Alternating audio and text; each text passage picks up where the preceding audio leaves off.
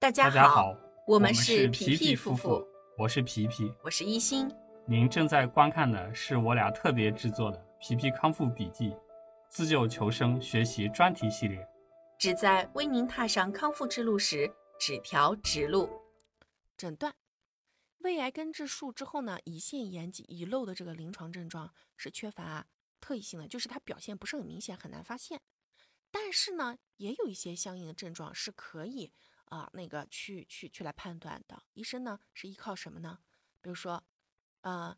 常常以上腹部为主要表现，但是腹痛位置又比较模糊，偶尔是伴有腰背部放射性疼痛，没有其他的原因可以解释的恶心、呕吐、腹胀，就是任何嗯没有可以解释的清楚的恶心、呕吐、腹胀。你既不是你化疗期间，就是就是就是这个这个症状发生呢，嗯，我也没有吃什么不舒服的东西啊、也没有被化疗啊、也没有吃化疗药物，啥原因都没有，就是恶心、呕吐、腹胀。还有一个关键就是这个，嗯、腰背部放射性疼痛啊，这个比较典型。胃肠功能恢复缓慢，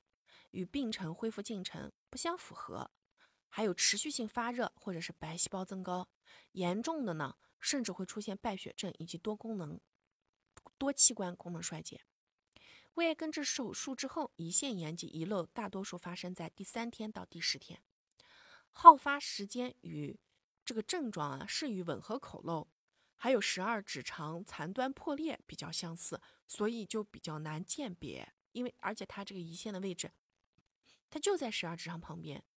病人说不太清楚自己的疼痛的话，医生也很难判断到底是咋回事儿。特别是因为胰腺管它本身是插在十二指肠里头的，对吧？插进十二指肠里头的，呃，嗯，那么你就很难判断它到底是怎么了。嗯，像这个乳糜管，我们还能通过你插的管子引腹水，然后来来来来去观察到底是个啥。但是这个呢就很难了。像这个临床医生一定得是好多经验啊，他才能够通过临床症状去来判断到底是个咋回事儿。可是呢，也是能检测的，比如说胃癌根治术之后遗漏的主要呢会通过腹腔引流液里面去来测它的淀粉酶。为什么呢？因为我们知道我们这个胰腺液分泌出来了之后，它负责消化啥？碳水化合物，是不是啊？它也分解脂肪，它也分解蛋白质。但它主要是，呃，对于这个淀粉酶啊，碳水的这个部分淀粉酶呢，敏感性很高。我们主要是去测这个引流液里面的淀粉酶，以及血，还有尿淀粉酶以及临床症状这些来去确诊。当血液和尿里面的淀粉酶检测明显升高的时候，连查数日的动态观察都见到这个淀粉酶稳定在比较高的水平，或者是持续升高的时候，这时候基本上可以怀疑就是这个问题。腹腔引流液淀粉酶升高定义为术后三天及以上连续升高，浓度大于正常血清的这个淀粉酶测定值的上限的三倍。啊，这些都是临床上的一些判断指标哦。然后根据遗漏的这个严重程度可以分为三级，第一级呢是只有腹腔引流液里面有淀粉酶升高的症状，没有相应的症状和体征，没啥感觉。第二二级是什么呢？就是腹腔里面的这个引流液淀粉酶升高，这就说明什么呢？它胰腺液开始漏出来了，并且出现了典型临床症状，开始疼，各种疼。开始出现器官功能不全的临床表现，这时候呢就要开始使用抗生素、营养支持以及腹腔引流，先把这个部分会腐蚀内膜器、内脏器官的这个部分的液体给它引流出来，然后用抗生素来消炎，然后营养支持去来促进这个胰腺液受损的这个组织快点长好，快点长好。然后三级呢就比较严重了。患者病情非常严重，败血症啊，器官功能衰竭呀，甚至还会死亡。这时候就必须手术干预了。像日本的学者瓦塔，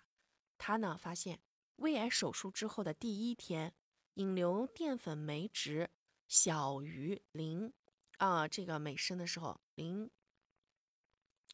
啊，这这这是一个单位指标啊，胰腺相关并发症的发生率就比较低。因此，这个可以用来判断手术之后胰腺炎和遗漏的参考指标。就是手胃癌手术之后的第一天，它这个嗯引流液里面淀粉酶的值是不是小于零，这个很关键。另外还有就是做增强 CT，做这个动态增强 CT 扫描，是诊断胃癌手术之后胰腺炎有无坏死及判断坏死程度的金标准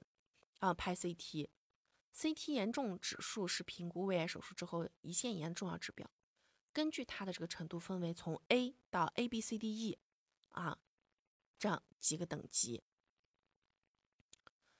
A 标 A 呢是正常胰腺。B 呢，就是胰腺实质开始发生改变，局部或弥漫的腺体增大。C 呢，C 级就是胰腺实质及周围炎症改变，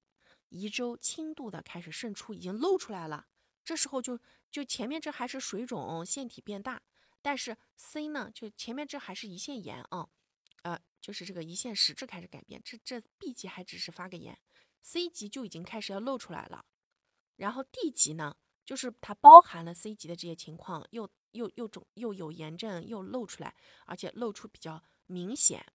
然后这个胰周单个液体集聚就已经在这个外面有可以可以可以看得见的这些液体聚集了，而 E 级呢就已经很严重了，它这个外积液又多，胰腺广泛的胰腺内外积液还有胰腺和脂肪会坏死，这已经被那个就是胰腺里面的酶啊给腐蚀了，胰腺开始出现脓肿。这个呢就已经非常严重了，然后把这个 A 到 C 级临床上呢是叫做轻症胰腺炎，但是当 D 级到 E 级就已经是重症胰腺炎了，这个很很严重了。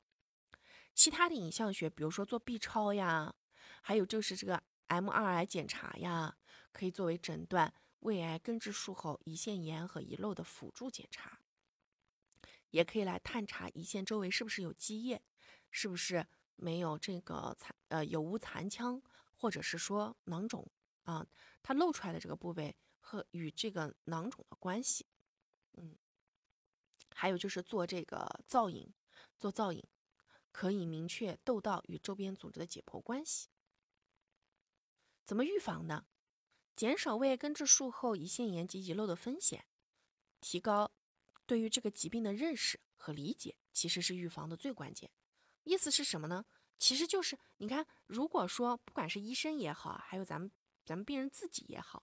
都能够提高对于这个病的一些本质的一些认识，其实就可以避免很多麻烦的事情。所以，我们来看看啊，从医生的这个治疗角度，以及我们患者自己本人能做些什么，这两个角度，我们来看看怎么来预防。首先呢，就是医生的视角，在医生这边呢，就是你要找那种，嗯，就是呃。很厉害的，就是做手术很厉害的这些医生，他呢熟悉胃周解剖的这个组织结构，非常熟悉。在做手术的时候呢，操作轻柔，在解剖层面内锐性剥离胰腺被膜，减少电刀的热损伤，避免损伤胰腺组织。就是他这个解剖手法呀，他可以尽量的就是很细致。比如说半胰腺损伤，就要及时的修补缝合。血管缝线妥善处理，啊，胰腺创面的这个损伤的创面，就缝合的时候啊，就不管是切的时候也好，剥离组织的时候，切的时候，缝合的时候都要轻柔啊，都要仔细。这真的是依赖于手术的高超。像这个扩清手术的话呢，嗯，那么扩清第十三、第十六、第十一 D 和第十组淋巴结的时候呢？应该仔细区别脂肪组织和胰腺组织，防止损伤胰腺。为什么呢？为什么要有这么一句话提醒医生？是因为在剖开了以后吧，我们那个胰腺组织它长得跟我们那个脂肪组织有点像，它那个边界啊不是很清晰，都是那种呈泡泡状的那种组织。像这个扩清胰头周边淋巴结和胰上缘淋巴结的时候，动作要轻柔。避免奥迪括约肌持续过度痉挛，保证胰腺的血液供应，避免胰腺主要血管受损。这个其实主要也还是针对医生来说的啊，医生来说的前四个都是针对医生来说的。手术扩清的范围比较大的时候，应该放置引流管，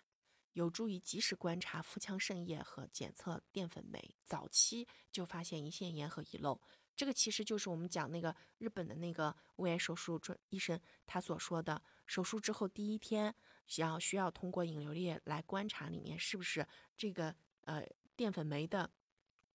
胰腺淀粉酶的这个嗯成含量为零。最后一个呢，其实是对咱们患者说的，手术当中或者是疑似。有胰腺损伤、有饮酒嗜好、慢性胰腺炎以及手术剥离范围大的患者，要慎用吗啡类的镇痛药物。其实呢，是什么也是面向医生，只不过就是说，咱们自己如果说是有这些习惯，啊，有饮酒的嗜好，或者是说呢，本身自己就有慢性胰腺炎，然后有天就就本身就有胰腺损伤，那提前就要给医生说，啊，然后再然后就是医生会根据你的这个。啊，病情的严重程度是不是这个剥离手术范围会扩大，等等等等一些因素来去给你做这个呃根治治疗。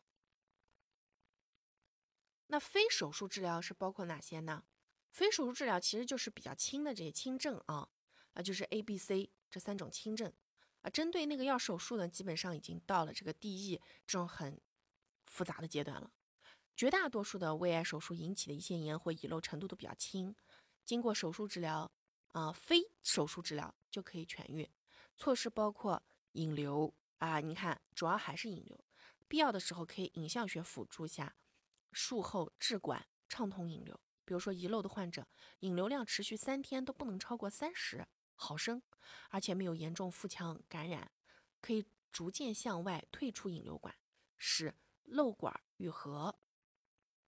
嗯，进食和胃肠减压。嗯，为什么要胃肠减压？目的就是为了不要给这些胰腺以压迫，把里面的这个给挤出来了，然后来影响伤口的愈合。进食为什么呢？因为你一旦吃东西，这个胰腺就要分泌，是不是啊？它还不停的工作，累死了，